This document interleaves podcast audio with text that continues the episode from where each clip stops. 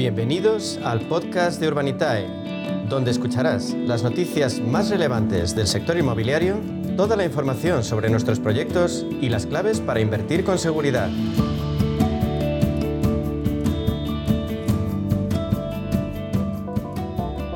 Bueno, pues ahora en nuestro espacio de inversión inmobiliaria y Proctec con Urbanitae vamos a daros las nuevas claves financieras que están cambiando el sector inmobiliario gracias a la transformación digital.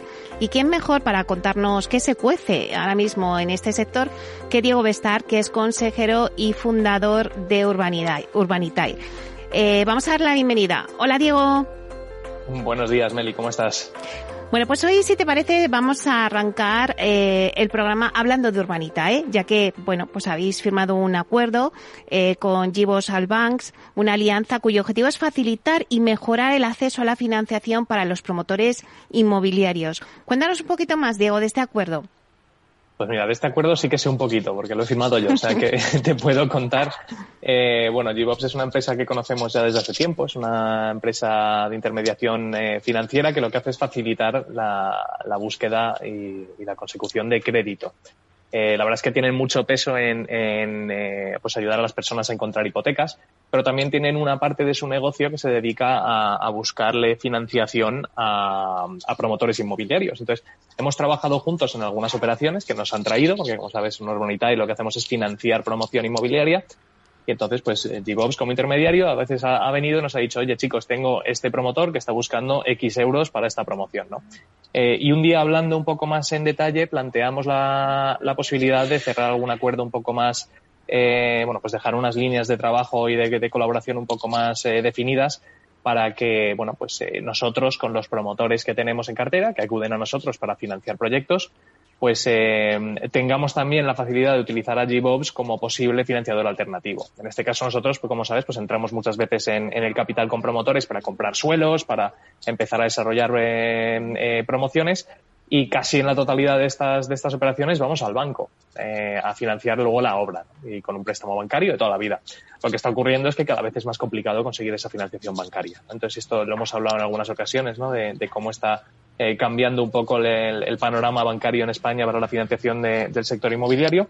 Entonces, bueno, pues ir de la mano también con un eh, financiador alternativo y sabiendo que para cualquier operación que hagamos con nuestros promotores, en caso de que el banco se estanque o no, o no salga adelante, eh, pues podemos contar con ellos para, para acompañarnos y, poder llevar a cabo la, promoción. Así que nada, una colaboración muy, muy buena y la verdad es que estamos muy contentos de haberla anunciado.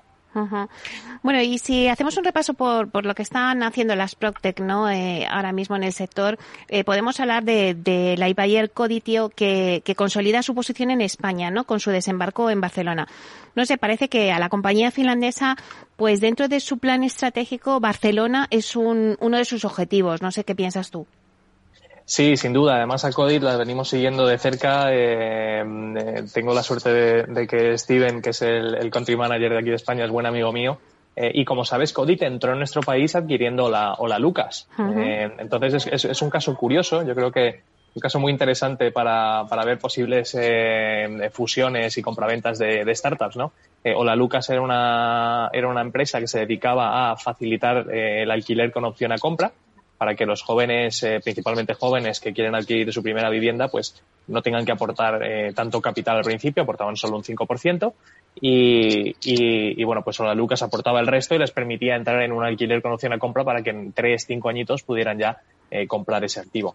Bueno, pues Codit se fija en, en, nuestro país, se fija en la Lucas y entra en España comprando la Lucas.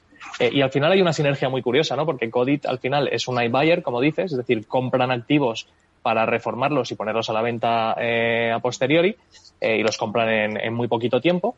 Eh, pero si a eso le sumas la posibilidad de hacer la jugada de alquiler con opción a compra y juntas la demanda que tenía Hola Lucas de gente joven que quería comprar con la capacidad que tiene Codit de comprar un activo eh, y luego pues vendérselo a estos eh, a, estos eh, estas personas que quieren que quieren entrar en su primera vivienda la verdad es que es un es un play muy muy interesante no además levantaron una ronda de quiero recordar de más de 100 millones de euros y están apostando fuerte por España creo. De hecho el otro día hablando con Steven creo que están cercanos a, a ya los 200 empleados en nuestro país Así que se dice pronto, ¿no? Una empresa ya de ese calibre. Sí, sí, sí, van como un cohete. Eh, bueno, pues eh, nos toca hablar del tema de, de, el alquiler con opción a compra, porque hay otra otra Procter madrileña, Living, que está especializada en eso, en alquiler con opción a compra, y que también se ha propuesto despuntar en el mercado residencial español. Eh, la compañía ha anunciado que invertirá más de 100 millones de euros en los próximos 12 meses para incorporar a su cartera como unas 500 viviendas en toda España, ¿no? O sea, hay que apostar, o sea, por el por el alquiler con opción a compra. Pues hombre, yo creo que es uno de los, eh, cuando hablamos siempre de problemas estructurales del sector inmobiliario y cómo el PropTech puede cambiar las cosas, siempre sale este tema, ¿no? Y es un tema, no es, no es fácil solucionarlo, pero, pero es verdad que han salido algunas eh, iniciativas como, como la, o la Lucas en su día o, o Livin, que además yo creo que coincidieron en el tiempo, salieron más o menos a la vez, eh, y, y, es una solución que está, tiene mucho, mucha, mucho tirón. Al final, para que nos hagamos una idea, Living tiene 30.000 usuarios registrados que quieren hacerse con una vivienda en propiedad.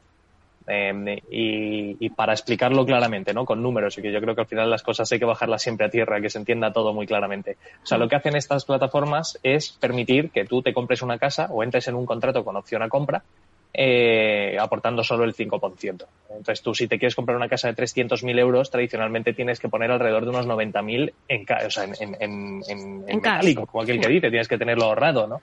Eh, y claro, ahorrar 90.000 euros para, para una persona eh, con salarios normales, unos salarios medios, es muy, muy difícil.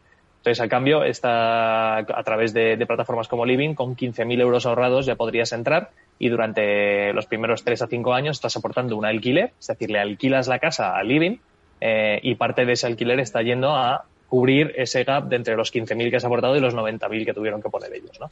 Eh, y al final pues tienes una opción a compra que en tres añitos o en cuatro o en cinco o cuando llegues puedes ejercer y quedarte con la casa.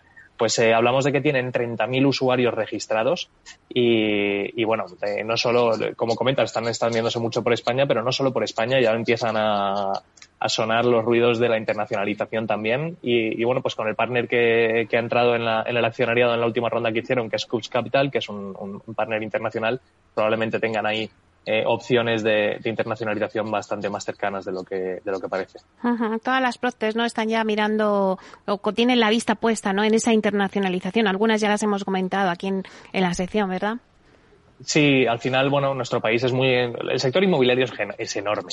Eh, la realidad es que cualquiera de las que estamos operando en él podríamos enfocarnos si quisiéramos solo en España y tendríamos ahí margen de crecimiento eh, enorme, ¿no? Pero dicho esto, claro, llega un momento en el que el crecimiento en el país en el que estás probablemente sea más caro que eh, abrir un mercado nuevo, ¿no? Y coger lo que llaman en Estados Unidos el low hanging fruit, es decir, la fruta bajita, la fácil, te acercas al árbol y coges la primera que puedes, pues cuando hables un mercado nuevo, normalmente la primera tanda de clientes es la, la más fácil de, de, obtener y cuando llegas a ese cálculo dices, oye, pues igual me vale la pena lanzar en un país vecino, ¿no?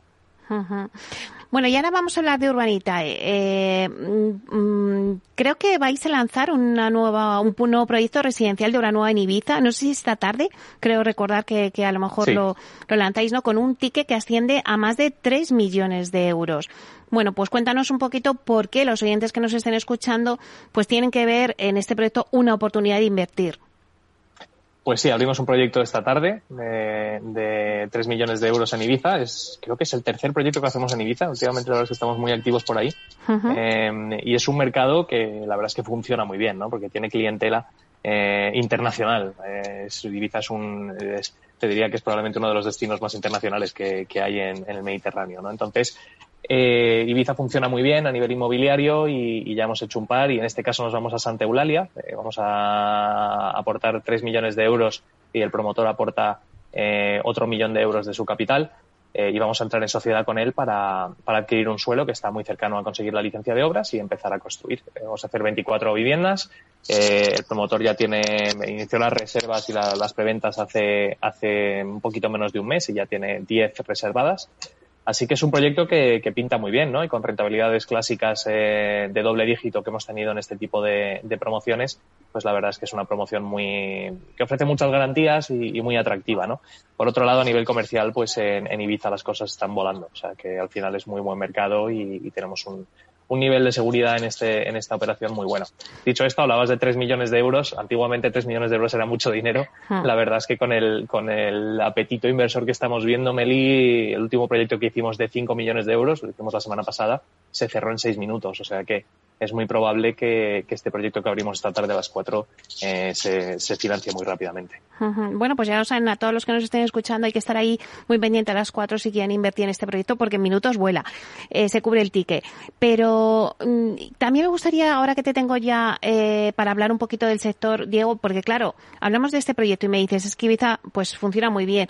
Es verdad que los proyectos de obra nueva en general funcionan bien en toda España, pero con la situación ahora que tenemos y el entorno que tenemos, Diego, por un lado, la inflación por las nubes, los tipos de interés suben, entonces claro, ya eh, se empieza a hablar de una posible recesión o también, si suben las hipotecas, pues la capacidad de pago que tienen algunas familias, pues al final hace que se baje eh, el número de compraventas, ¿no? Y que pueda descender un porcentaje de las compraventas que tenemos ahora mismo eh, en este ritmo. Claro, ¿cómo ves tú la situación? ¿Se puede dar eso? ¿Puede haber un descenso de la compraventa de vivienda, sobre todo en obra nueva? Hombre, poder puede, claro que sí. Eh, tiene todo el sentido del mundo. Pero aquí hay que tener en cuenta una cosa, ¿no? Yo, primero de todo, yo creo que tenemos que huir de los, alarmismos. Eh, estamos en una sociedad, eh, sin entrar a filosofar demasiado, ¿no? Pero estamos en una sociedad de, titulares muy alarmistas, de se habla de desplomes del sector cuando igual ha caído un 1,5% o algo disparado cuando en realidad ha subido igual un 1,5% eh, tendemos a utilizar unos objetivos muy, muy bestias para, para, cosas que son lógicas y normales y que son flujos de la economía razonables. ¿no? Eh, dicho esto, pues sí, hay inflación, está disparada, como aquel que dice, sobre todo comparado con los últimos 10 años, que no había inflación prácticamente. Eh, eh pero bueno, eh, son por cosas puntuales y, y, la subida de tipos de interés va a ocurrir, pero tampoco va a subir de un día para otro cinco puntos. Es decir, las subidas de los tipos son razonables, son eh, normalmente eh, bastante moderadas y no va a pasar esto de costarte 1.000 euros la hipoteca a costarte 2.500 euros la hipoteca. Entonces, primero de todo, tranquilidad, mesura, las cosas no son tan drásticas como suenan o parecen. Y a partir de ahí, la respuesta a tu pregunta es, lógicamente, se encarecen las hipotecas, con lo cual, pues es más difícil adquirir vivienda y eso tendrá un impacto en el ritmo de ventas. Dicho esto, tampoco es malo que haya un impacto en el ritmo de ventas. Es que venimos de unos años en los que hay muchísima más demanda que oferta y, la realidad es que las casas estaban vendiendo muy rápido y el mercado se estaba, estaba subiendo de precio porque cuando hay más demanda que oferta, pues al final los precios suben. Eh, y esto baja toda la, a toda la cadena de valor. Al final tenemos subida de costes de construcción, eh, subida del coste de, adquisición, porque al final la gente va a pagar más intereses, y esto se verá reflejado, por ejemplo, debería de verse reflejado en la bajada, a nivel del mundo promotor, en la bajada de los precios del suelo y esto lo empezaremos a ver. Yo creo que en la segunda mitad de este año, primera mitad del año que viene, vamos a ver que los suelos tenderán a bajar un poco, porque ya se ha amortiguado la subida de los costes de construcción con la subida de los precios de venta. Pero la subida de los precios de venta te llegan a un tope. Eh, la gente puede llegar a pagar lo que puede llegar a pagar y encima si, si se encarecen las hipotecas, pues al final tiene que, tiene que compensarse por otro lado. Los promotores ya tienen un margen muy ajustado. Eh, con lo cual yo creo que, que, los tiros van a ir por ahí, ¿no? Que se normalicen un poco los costes de construcción y que bajen un poco los precios del suelo. ¿El inversor no ha echado el freno? El inversor, más bien lo contrario, Meli. Si lo pensamos, eh, al final, en momentos de incertidumbre, en momentos de riesgo percibido y en momentos recesivos, en los que aumenta el, paro, eh, tengamos en cuenta que la mayoría de la población sigue trabajando y sigue ganando lo mismo que ganaba el día anterior. Eh, y el mes anterior, el año anterior. Con lo cual, es verdad que se resiente, quizás te pasa un paro salvaje como el que llegamos a tener de un 30%, pero incluso en el peor momento de paros del 30, el 70% de la población seguía trabajando. Entonces, si tú tienes miedo a lo que pueda ocurrir a nivel económico, lo que tiendes a hacer es gastar menos y ahorrar más. ¿Y dónde va ese dinero ahorrado si tienes una inflación del X% y en el banco estás perdiendo dinero? Va a valores refugio. Eh, podríamos hablar, podríamos hablar del oro si queremos, pero por hoy el oro es bastante obsoleto, ¿no? Y sin entrar en el debate financiero de que tiene más sentido si el oro, el ladrillo o el petróleo, ¿no? Pero, mm. pero el ladrillo es una inversión clásica, eh, refugio, que además protege muy, muy bien eh, de la inflación. Entonces, al final, nosotros la perspectiva que tenemos es que vaya, vaya a haber más demanda inversora que nunca en los próximos 12 y 24 meses. Eh, además de este proyecto que sale esta tarde, eh, Diego, de Ibiza, ¿tenéis en mente para, este, para julio algún otro más que nos puedas adelantar o dar alguna pincelada? Sí, tenemos, tenemos varias cosas. Estamos viendo un proyecto en Granada, estamos viendo un proyecto en, en Vizcaya, Estamos viendo algún proyecto más en Alicante, que últimamente estamos muy activos también por ahí. Eh, la verdad es que tenemos cinco o seis operaciones encima de la mesa eh, muy interesantes. Estamos viendo una en el sur, en el puerto de Santa María, de un parque de medianas, que la verdad es que estamos muy ilusionados con ese proyecto, estamos terminando de estructurarlo. Eh, bueno, la verdad es que no, ha dejado de llegar las oportunidades de inversión y, dicho lo, lo, que decía anteriormente de que es un buen momento para, para la demanda inversora, probablemente en los próximos dos años sea un excelente momento para encontrar muy buenas oportunidades de inversión. Así que lo que hay que hacer es invertir cuando las cosas no van tan bien. Bueno, pues lo dejamos ahí. Muchísima suerte en el proyecto que lanzáis esta tarde en Ibiza. Muchas gracias, Diego. Gracias, Meli. Un placer. Hasta pronto.